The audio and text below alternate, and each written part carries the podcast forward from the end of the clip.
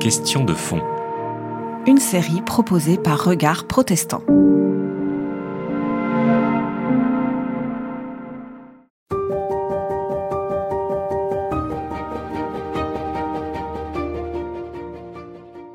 Le nombre de mariages en 2020 a chuté énormément par rapport à 19 Évidemment, beaucoup de couples ont préféré reporter leur cérémonie de mariage plutôt que de la vivre de façon étriquée, en ne pouvant pas inviter la famille, etc.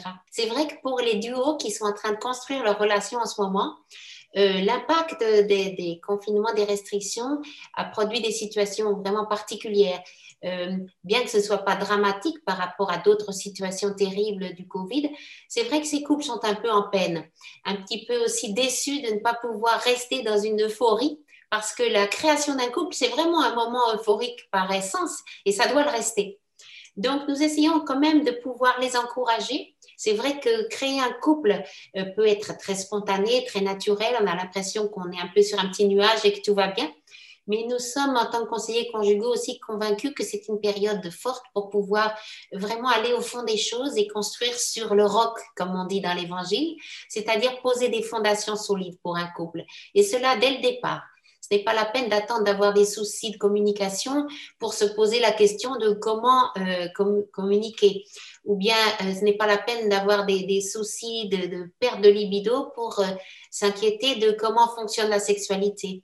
Donc nous sommes vraiment convaincus que pouvoir poser avec les couples dès le début des moments d'échange, des moments à deux, puisque nous privilégions beaucoup le dialogue à deux, et des moments aussi où on peut donner certains outils au couple, va leur permettre de développer ensuite un projet de couple plus solide, plus serein et qui va pouvoir passer la transition, la barre de la désillusion euh, assez facilement.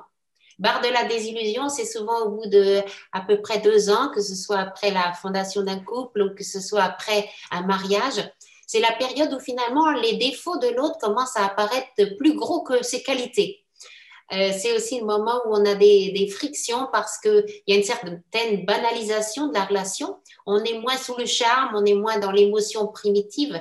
Et c'est à ce moment-là qu'il est important de pouvoir transformer l'amour euh, instinctif, l'amour spontané, l'amour coup de foudre, en amour qui dure. Et un amour qui dure, il est fait de soins, de soins de la relation, d'attention à l'autre, de trouver le langage d'amour de l'autre et de pouvoir comme ça inventer une présence à l'autre qui soit toujours créative, toujours bienveillante et qui accepte aussi de rester à la fois dans une certaine réalisation par étape et à la fois dans un renouvellement permanent parce que l'amour doit s'inventer tous les jours nouveaux. Qu'est-ce qui reste comme atout au mariage aujourd'hui?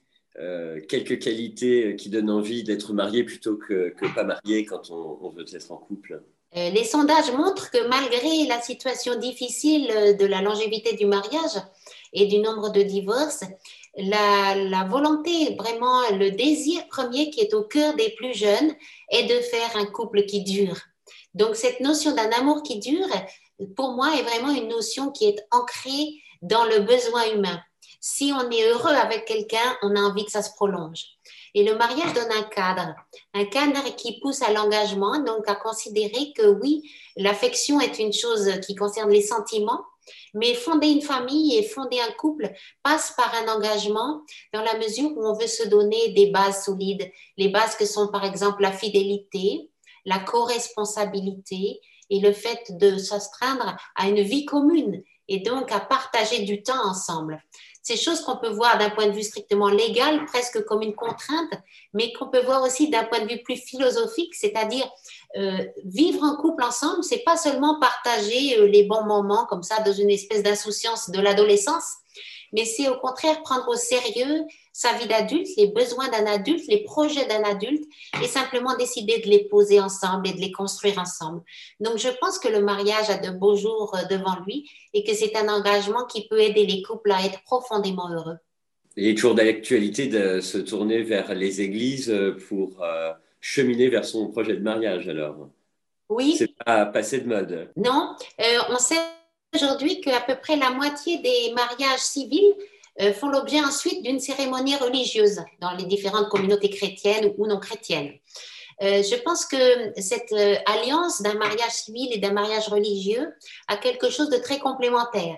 Dans l'Église protestante, d'ailleurs, on ne dit pas un mariage, on dit la bénédiction d'un couple à l'occasion de son mariage, parce que l'Église protestante reconnaît comme pleine et entière la responsabilité de l'État quant à cette union du mariage civil.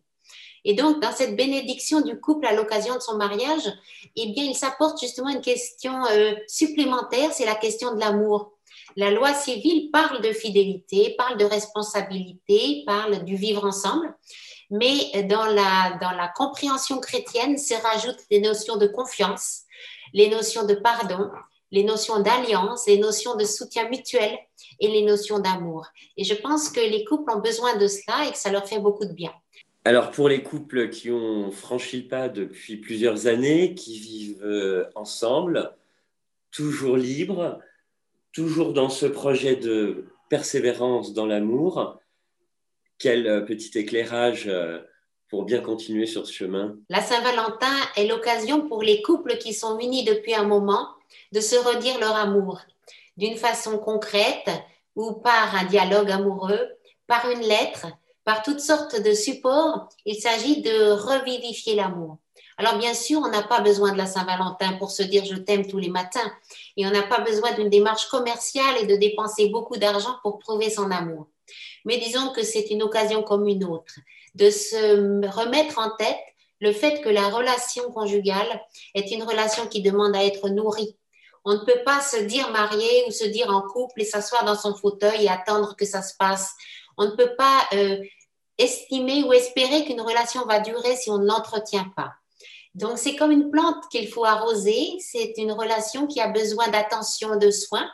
Et un des soins, c'est de passer du temps ensemble nous avons remarqué que pour beaucoup de couples qui ont quelques, quelques années de vie commune, il y a notamment besoin de reconnaissance, c'est-à-dire de retrouver l'habitude de se remercier, d'être dans la gratitude, dans l'émerveillement. C'est le contraire de la routine en fait. Alors peut-être que la Saint-Valentin, c'est l'occasion de dire sa reconnaissance.